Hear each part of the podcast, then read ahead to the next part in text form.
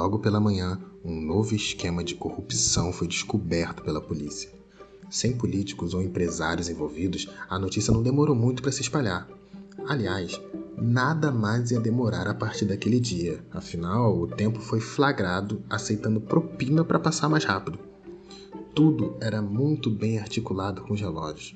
Após o pagamento, os dias ficavam mais curtos e as noites mais longas, e ainda, segundo as investigações, esse seria o motivo de já estarmos em 2021. Usando escutas telefônicas, a polícia chegou a um casal que negociava os valores e a forma de pagamento. Com 20 e bobos anos, ele negociava os dias específicos, já que ela trabalhava muito e isso atrapalhava o esquema. O tempo, que disse em depoimento se sentir acuado pelo sentimento que os dois estavam vivendo, adiantava alguns segundos no relógio. Assim, a mudança seria imperceptível para o resto do mundo. Mas eles queriam mais, mais tempo mais junto, mais perto. Com mandado de prisão em mãos, a polícia agiu antes que mais um plano do casal entrasse em ação. Ao invés de adiantar, iam parar o tempo só para eles.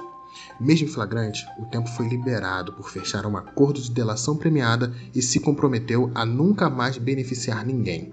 O casal foi indiciado pelos crimes de tentativa de homicídio da saudade, coagir o tempo em benefício próprio e o consumo abusivo de ansiedade estão presos até hoje, um no outro, 24 horas por segundo.